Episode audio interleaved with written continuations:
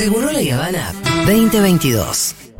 Un recreo de tres horas. Tres horas.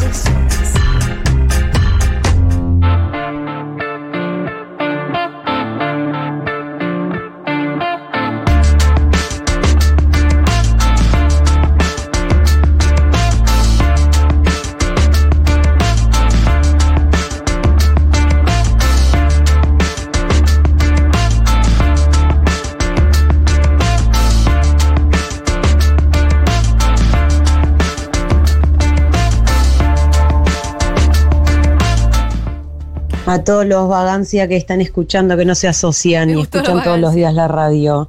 ¿Qué quieren, camarones? Oli, acá Larro de Avellaneda, les escucho desde el 2017 y soy socia desde entonces, no solo yo, sino también mi hermana, mi hermano y mi madre, que es de Les 4, la más fanática de Futurock, que escucha todo el día.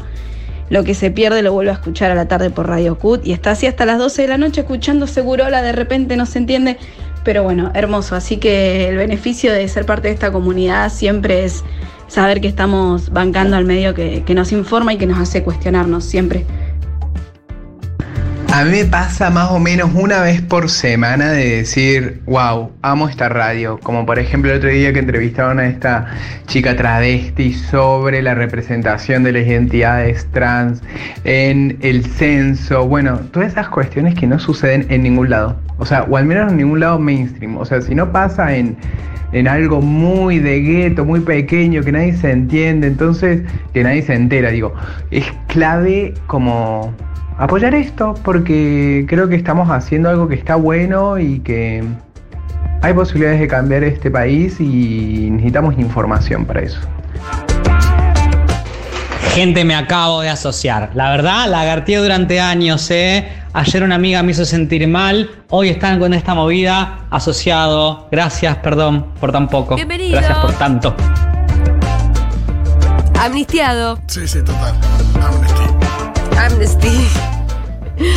Eh, bien, vamos a ir a la columna del Pitu. Estamos más o menos con internet. Tenemos problemas de conexión hoy acá. Sí, sí, hay unos temillas. Hay unos temitas. ¿Pero podemos salir adelante o no? ¿Qué dicen? Sí, sí, sí, salimos adelante. Salimos adelante. Dame dos minutos que ya está. Ven. Dale. Chicos, aprovecho que están hablando sobre bueno, credenciales. Yo Sí. hice ayer, el, ayer llené el formulario y Sí. pedí la credencial digital. Sí. ¿Puedo pedir la, porque yo también soy termo, ¿puedo pedir la credencial física y retirarla eh, en el festival? Sí, vos pedila. Pedile, hay que ver si llegan a Mau, ¿dónde está mi credencial? Yo me asocié por obligación moral a fines del año pasado. Así Obligación que nada, moral lo digo a la gente, asóciense. Es todo ganancia. ¿En qué otro lugar van a tener en el mismo combo a la Strauch, a Quique Viale, Quique Viale, a los Tucutips? No, es. eh, ah, y de Yapa, un mundo de sensaciones que te cultivan nivel, te convertís en la estafadora de Tinder, levantás a lo loco. Besos. Excelente. Muy buena línea. Bueno, ahora sí, Pitu, Ahora sí para hacer la columna. Vamos. Perfecto. Bueno, mientras tanto, igual escuchamos un montón de mensajitos bárbaros. Sí, que estuvieron buenos. Sí, Bueno, la columna de hoy. sí. Ya habíamos dicho que íbamos a, a incorporar otras temáticas a la columna porque si no nos tenemos que poner excesivamente creativos con los mitos y verdades. Y vamos a contar historias. De vidas que nos cuentan historias a la vez, ¿no? Eh, en esta oportunidad vamos a, a escuchar a- y, la historia de María Rosa. Se llama, es una recicladora urbana que vive en el conurbano. Yo la conocí a ella a través de la cooperativa Reciclar Sur. Ella llegó hace tiempo eh, por- eh, co- recomendada por otra persona a vender plástico Ajá. y instauramos una relación con ella. Eh, la verdad que la relación fue normal como la que tenemos con todos los recicladores porque enseguida lo que ella reconoció es la posibilidad de vender un producto que, que se lo pagaba muy poco a un mejor precio. Ajá. Porque Y- la recicladora compra a mejor precio. Sí, nosotros, como para algunos que no, que no nos han escuchado, la, la- la cooperativa nuestra tiene la posibilidad de pagarle las botellas comúnmente en el mercado de, de la compra y venta de reciclados en los barrios se está pagando 7 pesos el kilo. Eh, nosotros le pagamos 45 pesos el kilo de botella. El- no hice el cálculo, pero es Sí. muchísimo más, más guita. Y sí. Eh, hay otro material que se denomina en la jerga bazar, que son PP de, de- de alto impacto, que son las tapitas de las botellas, Ajá. las Sí. bandejas de torta, la silla de plástico. Esa eh, en el mercado se está vendiendo, los- se lo están comprando algo así de 17 o 20 pesos y nosotros se lo pagamos 60 pesos. Es muchísima la diferencia. Es o sea, muchísima. bendecida por encontrarlos también ustedes. Sí, y lo que más nos, nos motiva de esto que pasa, porque, que, que lo que nos dijo María Rosa, que no lo dice en, en los audios que tenemos que ahora vamos a escuchar, pero ella me contaba de que empieza a juntar plástico a raíz de conocernos a nosotros. Ajá. Y es algo que repetitivamente nos pasa con casi los 270 recicladores con los que trabajan con la cooperativa Reciclar Sur. Más o menos nos relatan lo mismo, que previamente a no conocer Sí. a la cooperativa no recolectaban Se plástico. dedicaban al cartón, por ejemplo, al cartón. sobre todo. se dedicaban al cartón, al papel y a los metales. Ajá. En, en- en- en- con- en su excelencia, el cartón. El cartón es uno de los elementos que mayor fluidez tiene en este mercado, que tiene muchísimos beneficios porque no le, no le ocupa demasiado espacio ni tampoco demasiado peso. El plástico este tiene la complejidad y lo que ellos te, recla- te, te reclaran es que el, el- el plástico tiene la complejidad de que pesa poco y ocupa mucho espacio. Ah, mira. Entonces, en un mismo Sí, espacio. pensaba- pensaba una botella de gaseosa. Claro, entonces dice, en el mismo espacio que yo puedo meter 20 kilos de botella Sí. o de plástico, yo puedo meter 150 kilos de cartón. Ah, Entonces, perfecto. ahí está. Necesitas espacio, que es lo que la cooperativa ahora tiene además. Claro. Entonces, a raíz de eso, eh, pudimos, pude yo identificar de que en general con las personas que toman contacto con la cooperativa, que trabajan en este mundo del reciclado, no recolectaban plástico y ahora lo empiezan a hacer. La Argentina crea, eh, eh, genera, se calcula que se genera un kilo de basura por persona, Por día. por día. Repetí ese dato, Pitu, un porque kilo es de basura por persona por día. El cálculo hacía grandes rasgos de algo así de 18 millones de toneladas anuales de basura. Que es un montón. Eh, pensar en toneladas, viste que es como medio difícil. que es como, Pero es como- muchísimo, muchísimo. Pero pensar muchísimo. en un kilo por día por persona de basura que generamos es muy impactante, como claramente hay que hacer algo con todo eso. Se está acumulando. Y el cálculo es que el 50% de ese kilo de basura Sí. que genera una persona por día es reciclable. Y de ese reciclable se divide en aproximadamente un 50% de plástico y el otro 50% se reparte en un 30% cartón y papel Sí. y un 20% metales y vidrio. Eh, esto nos marca que el elemento que más se puede, que, que más abunda en la basura, en lo que se llama basura, que para esta gente no es basura, tiene trabajo, Ujú. es el plástico. 50% del 50% reciclable de la basura es plástico. Y sin embargo es el elemento que menos recolectan los, los recolectores urbanos por este tema que nos marcaban, que es lo poco que le pagan eh, eh, por, este, por, este, por este elemento. Sí, y el tema del espacio que decías, digo que, Claro. que, te- que no lo que podés cargar el carro, lo que tengan, eh, al final no les representa. Claro, es, es fundamental para que puedan... eh, ¿En dónde está el secreto de la cooperativa reciclar solamente en el plástico? Nosotros estamos convencidos de que esto que logró Reciclar Sur con el plástico, de agregarle valor y poderle pagarle mucho más, a la gente se puede replicar en las distintas, eh, con los distintos elementos, tanto con el cartón como con el papel, porque en la Argentina hay un oficio que se llama el intermediario, ¿no? Sí. Es un oficio que de- verdaderamente va corrompiendo todas las, las, las Es actividades. el que no hace un carajo y se queda con la parte Con la león. plusvalía. Sí. se queda con la plusvalía y no hace un carajo, exactamente. Entonces, el, cómo nosotros pensamos la cooperativa es revolucionaria en ese sentido porque la pensamos con la necesidad de que cubra sus gastos, que pague su sueldo, que pueda comprar el equipamiento para seguir avanzando, pero que le pague el mejor precio posible a las personas Y que no se lo quede el famoso intermediario. Y no se quede la plusvalía en el intermediario. Creemos que esto se puede Sí. hacer en todos los elementos de la, de la, de la cadena de reciclados. Ujú. Así que nosotros logramos Perdón, te quiero hacer una preguntita Sí. antes. Me interesó esto. Generamos un kilo de basura por día cada Sí. persona. La mitad de toda esa Es basura es reciclable, reciclable. entre plástico y cartón y papel y metal, ¿no? ¿Se sabe cuál es el porcentaje que está siendo reciclado efectivamente? 6%. Poquísimo. Nada. Poquísimo. Nada. Lo cual habla de Es una- lo mal es- que estamos, pero por otro lado también habla de la oportunidad que existe. Sí, enorme. ¿No? Yo creo que, que, que, que- que claramente se puede crear una, una industria. Es que te depende un poco cómo nosotros miremos a estos actores. ¿No? Y, y- y- y María Rosa nos va a decir en uno de sus audios cómo se siente mirada. Ajá. Eh, porque me parece que un poco, me voy a poner un poco en Mirta Legrand, un poco Sí. es como lo ves, los tratás también, Sí, ¿no? sí. Y si vos mirás en ellos cirujas o basureros, como mucha gente le dice, vas a ver eso. Ahora, si vos mirás en ellos y podés identificar ellos un agente del cuidado del medio ambiente, con la importancia que tiene su rol, seguramente lo vamos a tratar distinto. Y vamos a intentar a lo largo de esta columna poder lograr eso. A mí me gustaría escuchar los primeros audios para ir conociendo a María Rosa. A ver. Hola, buenas tardes. Mi nombre es María Rosa. Tengo 42 años, cuatro hijos. Nací en la provincia de Buenos Aires. Vivo en González Catán. Terminé la primaria en la escuela pública y trabajo en la calle, cirugiando, como algunos le dicen, y otros nos llaman recicladoras urbanas. Es un trabajo duro. eh, no es lindo para nadie tener que estar revisando basura, pero bueno, con lluvia, con sol, tengo que salir a trabajar para darle de comer a mis hijos. Yo trabajo de lunes a sábado, los domingos no porque me quedo con mi familia. Tengo que salir todos los días porque si no mis hijos no comen. Es, para mí es un trabajo como cualquier otro. Bueno, es la historia de Sí. Se calcula que en la Argentina, previo a la pandemia, había algo así de 150.000 personas, más o menos, entre 150 y 180.000 personas trabajando en el reciclado a lo largo del país. Eh, es el área del trabajo de la economía popular que más ha crecido en los últimos tiempos. En los últimos seis años, diría yo, fue el que más creció. Y hoy estaría rondando los 300.000 personas trabajando en este mundo del reciclado, de los cuales solamente 17.000 están eh, cooperativizados, en- eh, repartidos en algo así de 5.000 cooperativas a lo largo del país. 300.000 en total recicladores urbanos tiene Argentina y solamente 17.000 están organizados. Cooperativizados, que es donde nosotros entendemos que le puede dar un salto cualitativo a su calidad de trabajo, Sí. ¿no? Porque hay otro, ot- otra cuestión en este mundo que tiene que ver con el volumen que vos manejás. Nosotros fuimos aprendiendo que a medida que la cooperativa va incrementando el manejo de volumen, va teniendo una posición de poder en el mercado. Sí. Ahora, la persona que no está cooperativizada, ¿a quién le vende? ¿Cómo se organiza? ¿Sale solo? Y busca ahí entran los intermediarios, ¿o no? ¿Y ahí a quién se lo vende? ¿Cómo es esa, Claro, parte? ahí entran los puntos de compra y venta de, de elementos reciclados que están en los distintos barrios, que terminan siendo una especie de intermediario que pagan lo menos posible por ese elemento y que lo venden lo más caro posible en el mercado. Lo perverso de esta situación es de que muchas de estas personas en este, en este tiempo de experiencia lo que eh, identificaron es que si vos tenés una cuadrilla de carros, tenés de rehén a los recicladores.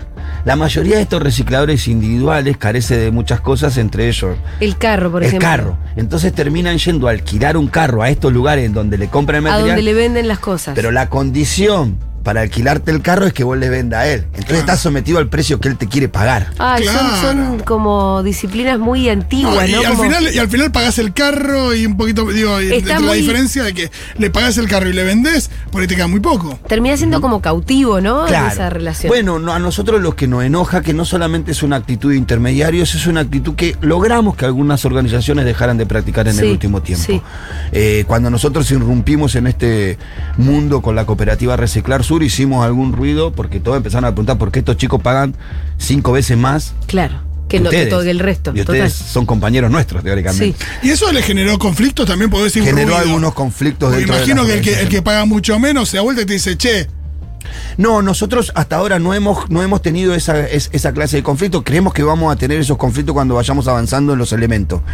Pero no hemos tenido porque fuimos El a algo que, no hace nadie. Son medio Claro. monopolio del plástico, entonces Claro. todavía no tenés con quién no pelear. te metiste con nadie en ese sentido. Te metés con el cartón y capaz se te arma, ¿no? Sí, nosotros inclusive eh, hemos dejado, la cooperativa se ha privado de hacer algunos negocios interesantes que le dejarían muchos recursos por eh, no, transar, no transar con intermediarios. Porque hemos sentado, nos hemos sentado a charlar con estas personas que tienen esas compra y venta de metales para saber si podemos hacer alguna relación con ellos. Pero nos dimos cuenta enseguida de que toda la plusvalía, todo el beneficio se va a quedar en esa persona y no se va a trasladar a los carreros que andan 12 o 14 horas por, por la calle. La única manera de impactarle sobre ese, sobre ese bolsillo hoy es tomando una relación directa con ellos. Para eso es importante que ellos tengan eh, un espacio donde acopiar.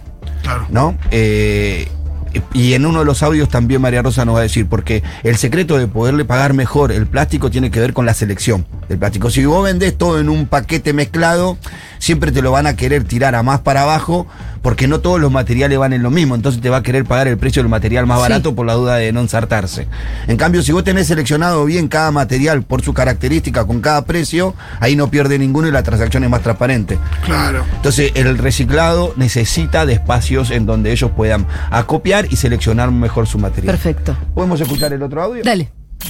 Trabajo en la calle, tengo un carro que me hizo mi hermano. Todos los días salgo a las 6, 6.30 de la mañana, vengo hasta Capital en tren y recorro la zona de Caballito, Floresta, Villaluro, junto cartón, vidrio, papel, plástico que voy encontrando en la calle o revisando los tachos donde la gente tira su basura. Y juntando las cosas en la calle yo gano entre 25, 30 mil pesos por mes que eso me ayuda con lo que yo cobro el potenciar trabajo y la asignación por mis hijos. Si no fuera que eso me suma a mi, a mi sueldo, eh, mis hijos pasarían hambre. Entonces todos los días salgo a trabajar pensando en que a mis hijos no les falte nada. Bueno, seguimos viendo las particularidades. Ella tiene la posibilidad de que el hermano le haya hecho un carro. Tiene su propio carro. Es una entonces autonomía. Le da independencia. Se refleja en lo que gana por mes. Está hablando Sí, de entre 30 25 lucas. 30 mil pesos. No sé si ella en, en- en esos 30 mil pesos contempla los, los, los, eh, los- los beneficios sociales que debe tener, que debe ser la asignación y por ahí el potencial. No sé si están incluidos en eso, es un plus a eso que no lo pude, no, no me lo, no me lo contestó ella. Pero evidentemente es alguien que tiene como un piso distinto al resto. No alquila un carro. Eso, como vos bien dijiste, Fito, se le refleja en los ingresos mensuales. Y después, eh, tiene, pero tiene otro problema, no tiene. Lo vamos a escuchar en otro audio. Ella no tiene dónde acopiar. Ajá. Entonces vende, eh, vende, vende al día. Tiene que vender y todos los Vende días. día. Sí, No, y no puede hacer ese trabajo de, de separar y, y decir, bueno, y, y gru- agrupar por material. sí, claro, no, ella lo hace, parece, pero con lo que juntan el día. Claro, entonces, tiene, Entonces- tiene- le da menos poder de negociación. Claro, porque ella lo que va a explicar en el audio después va a decir, si yo lo pudiera vender una vez por semana, seguramente me rendiría distinta la Ah, plata. A ver, Claro. escuchémosla. Pero escuchemos los dos audios que vienen. Y a mi trabajo le ayudaría mucho que la, que la gente separe lo que es eh, los materiales que se pueden reciclar, de los de la comida, de las verduras que se tiran y se llenan de gusano y nosotros metemos la mano ahí. La verdad que si la gente pues, darían una mano en separando las cosas que se pueden reciclar, como el plástico, el vidrio, el cartón, nos ayudaría mucho a nosotros. Muchos, nosotros, mis compañeras, muchas veces se cortaron la mano o metes la mano y por ahí sacas cosas podridas por sacar una botella o por sacar un pedazo de metal, eh, que se separen las cosas, nos ayudaría mucho a nosotros. Y a veces cuando estamos revolviendo los bolquetes, los tachos de basura, hay gente que ni nos miran, o si nos miran, nos miran de costado, como si fuera que somos sapos de otro pozo. Eh, son muy pocas la gente que por ahí nos guarda, a veces nos guarda nos dan así una bandejita de comida que le quedó de la noche anterior, nos guardan para el invierno, nos guardan ropa, nos acercan a veces hasta una taza de té, mate cocido, gente que ya no conoce, nosotros ya venimos trabajando hace, hace un par de años en el reciclado. Eh, para algunos ya somos conocidos y para otros, como te dije, somos sapos de otro pozo. Sí. Pitu, ahí, perdón, la recomendación sería eh, cuando uno deja la basura en el contenedor, es dejar aparte lo reciclable, no meterlo en el contenedor y dejar aparte una o dos bolsas con cartón o plástico. Bueno, tenemos algunas recomendaciones para hacer para poder ayudar. Evidentemente, eh, podemos hacer mucho mejor el trabajo de esta gente si podemos evitarle que se meta a, eh, a- a buscar, como ella dice, entre comida podrida un pedacito de plástico. Si alguno se anima, yo propongo asociarte. Porque en, en realidad creo que hay una industria en el cuidado del medio ambiente y en el reciclado en sí. Eh, entonces, yo siento que alguien se puede asociar con un reciclador. Seguramente por la cuadra de tu casa pasa. Esto no es algo nuevo, esto desde principios No, de los no, 70, ¿no? Yo me acuerdo cuando era muy chico, en los 80, con mi tío ir a cirugiar. Lo que, lo que fue cambiando es la manera en la que se trabaja, porque los que eran recicladores o, o, o telleros o basureros en los 70 eran aquellos que pasaban con el parlante, compro ah, ropa vieja, ropa vieja, colchón señora. Era más casa por casa, Ajá. ¿no? Eh, después cuando vino la crisis del, bueno, cuando vinieron los 90, la crisis del 2001, el reciclado empezó a crecer, eh, el gobierno de Macri también fue exponencial el crecimiento de esto, ya esta relación ya no es puerta a puerta, sino es en los basurales, ya la gente no escucha ese con el parlante diciendo te compro la ropa vieja o te me llevo tu- tus desechos para poder venderlo en otro lado, sino que la gente lo tira a la basura y, y- y estos recicladores tienen que andar hurgando por eso. Si pudiéramos asociarnos con uno, aunque sea, Ajá. yo estoy seguro que si vos le propones al reciclador que pasa por tu casa que te clave un clavito en el árbol, en donde vos le vas a dejar colgada la bolsa con papel, cartón o plástico o elementos reciclables, él lo va a hacer y podríamos hacer eso en cada uno de los árboles que están en la cuadra y el vecino poder separar Sí. los residuos orgánicos Ahora, Pitu, al volquete y los residuos reciclados al clavito. En mi cuadra no hay árboles. Yo abajo de mi casa tengo una campana, donde va, todo se junta ahí.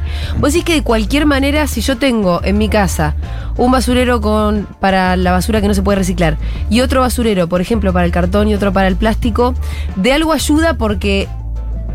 Porque, por ejemplo, María Rosa se llamaba, ¿no? Sí, María Rosa. Agarra una bolsa y la tiene completa.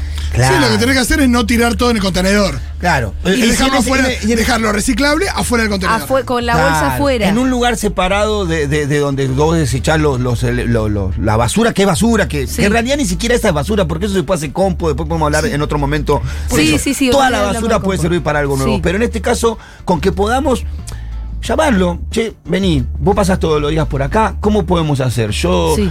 Nosotros no hacíamos esto y a partir de la cooperativa Reciclar Sur, en mi ¿Y esa casa se relación recicla. funciona? Funciona.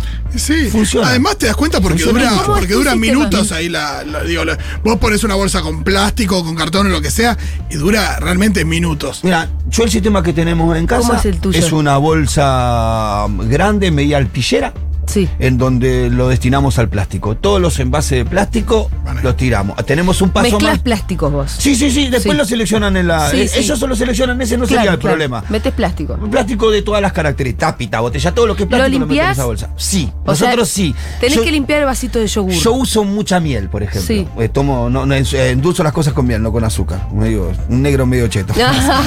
Eh, sí, pero no sé por qué, pero me gusta. Y, y uso mucho miel y son frascos de plástico y lo que hago es lavarlo Sí. con agua caliente y se lo doy. sí. Si no lo lavas, él va a buscar una manera, pero si lo lavas, Está le haciendo evitas una cosita a por- veces horas de trabajo a la persona claro. para hacer. Y no es un gran esfuerzo. No, ni Cuando hablar, te si es algo como yogur, que digo que a la- en un día de calor como cualquiera de estos días, al rato ya se pone muy horrible. Digo, no, no es el fondo de una botellita de agua. Eh, son, son cosas fáciles de limpiar, no son tan difíciles y que cuando vos armás el sistema ya no es complicado. Por supuesto al principio es complicado porque vas a tener que buscar un lugar para dejar el, el, plástico y un lugar para dejar el papel y el cartón, que son los, los más los residuos Sí. más generales y Sí. más, más comunes en las viviendas. Y una vez que tenés el sistema es muy sencillo y después acordar con el reciclador urbano qué pasa. ¿Dónde te lo dejo para que no te sea tan incómodo llevártelo? Y seguramente le estamos haciendo el trabajo mucho más fácil a gente como María Rosa. ¿Podemos escuchar el último audio? Dale. Yo todo lo que junto lo vendo en el día porque no tengo algún lugar, no tengo espacio donde juntar todas esas cosas. Entonces cuando ya estoy volviendo de tal, voy directo a vender lo que, lo que junté. Si yo tendría un lugar, lo vendería por semana o por mes, que así te pagan mucho mejor. Pero como no tengo ese espacio, yo lo vendo en el día, todo lo que, lo que junto. Bueno, como bien eh, nos decía María Sí. Rosa en el último audio, lo que hablábamos antes, la incomodidad o la imposibilidad de ella de poder tener un espacio en donde pueda seleccionar, eh, eh, acopiar y seleccionar mejor su material, porque ella lo vende en eh, antes de salir de la ciudad de Buenos Aires, inclusive me comentaba.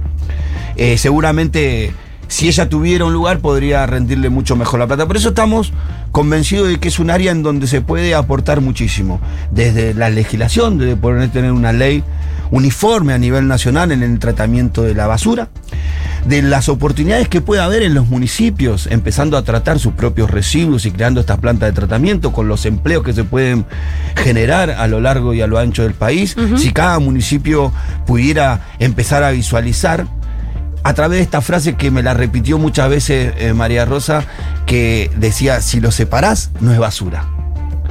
Eh, entonces, si empezamos a mirar de esa manera, si lo separás, no es basura. Claro. Si lo separás, es un elemento de trabajo de otra persona. Si lo separás, es un elemento que puede volver al mercado Y digo- puede generar riqueza y puede generar valor. Nosotros de nuestras casas y los oyentes que están escuchando, si lo separás, no solamente le ahorrás eh, un trabajo feo a María Rosa y colegas, que es encontrarse con gusanos en lo que es reciclable, sino que por ahí estás aumentando las chances de que eso termine siendo reciclado. Claro, bueno.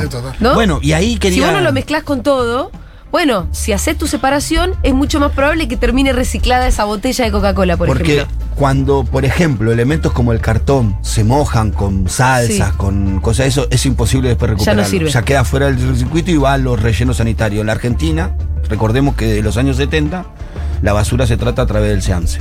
Entonces todo lo que no se recicla va a parar al SEANSE a cielo abierto. Y se recicla digo, y la gente lo separa ahí también. Sí, en algunos casos lo separa y si no queda descomponiéndose durante a veces 500 años para poder Sí, eh, contaminando, para poder desaparecer y sigue contaminando la tierra. Escúchame, que los envases de Telgopor. son vendibles, eh, son ¿Y comerciables. do- en qué bolsa los metes? En la bolsa de plástico. ¿En la de plástico? En la misma bolsa de plástico. Después ellos seleccionan porque es un derivado más del plástico. Viene del petróleo también. Perfecto. Eh, creemos que si en la medida que nosotros podamos mirar a estas personas de una manera distinta, eh, como agentes del cuidado del medio ambiente, podemos crear una industria. Nosotros estamos abogando por dos o tres leyes a nivel nacional. Queremos que, queremos que avance la ley de envase, que quedó truncada en el Congreso por el lobby de algunas empresas. Una ley que daría un sustento eh, laboral a un montón de gente que trabaja en este mundo y que le arrogaría la responsabilidad a quienes contaminan el mundo, porque no puede ser gratis para las empresas contaminar el mundo, porque Sí. que vino la cultura consumista y la racionalización de las porciones, empezaron a aparecer los envases plásticos, hubo un gran conflicto y estos vienen a resolver.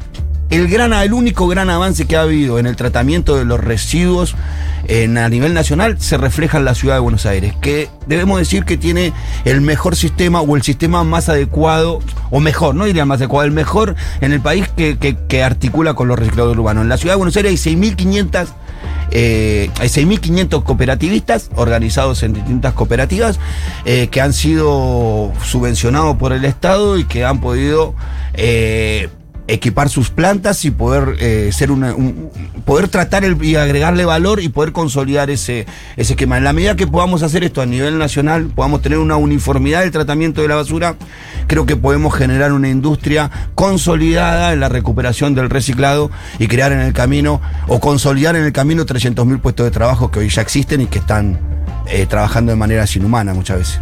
Totalmente, hay muchísimos mensajes. Eh, nos preguntan muchas personas acerca de los puntos verdes de Cava que reciben plástico.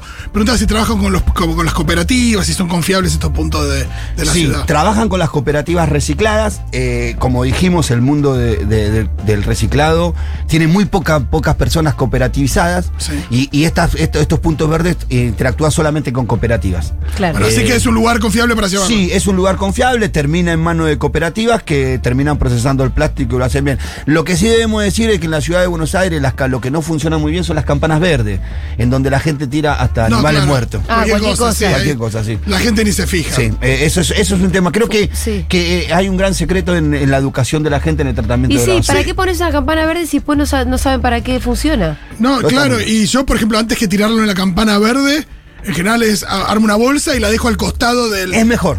Es mejor. Es mejor que la campana verde. Y en la medida Sí. que tomemos contacto con esta gente y que no se Sí, sí, sienta sí. sapo de otro pozo, que sienta que uno. Hay algo que. Hay una cosa, ¿sabes que En mi cuadra pasa mucho que cuando pasan, eh, entran a revisar la basura y dejan toda la basura afuera, dejan Claro. un desastre. Y eso yo creo que si hubiera una relación un poco más amable, mutua, eh, las personas que hacen eso, si se sintieran parte de la comunidad de otra manera, ¿viste? No dejarían el desastre que dejan. No, y no tendría O sea, necesidad si la gente se lo dejara. a- eso eso Claro, sin duda, supuesto. pero también hay, Sí. hay como una actitud de como que yo la siento así. Esta sociedad a mí me trata tan como el culo que yo la verdad te voy a dejar un desastre y no me importa. Yo no me enojo porque dejen ese desastre, porque realmente compadezco la situación en la que están. Entonces no digo, ay, mirá, sus hijos de puta. Pero la verdad que siento que si estuvieran más integrados de alguna manera, de varias maneras, digamos, de manera, de una manera institucional, formal, social, política, etcétera, etcétera, no, no, no dejarían el quilombo que dejan. En uno de los audios, María Rosa dice que sentirse como sapo de otro pozo, que hay gente que ni la mira a la cara. Sí. e- es- eso me parece algo muy característico. En los barrios populares es co- muy común mirarte y saludarte. Nos conocemos casi todos. Sí. Y a veces hasta por educación. Por eso que siempre hablamos de la solidaridad especulativa. Viste que nunca te querés llevar mal con nadie porque no sabes cuándo necesitas de ese. Sí, sí, sí. Entonces es muy común, es, es- es- es muy chocante para los que venimos de los sectores populares cruzarte con alguien y que a veces ni te mira la cara.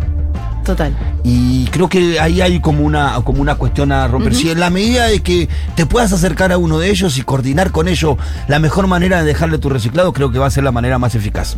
Excelente columna, Pitu Salvatierra.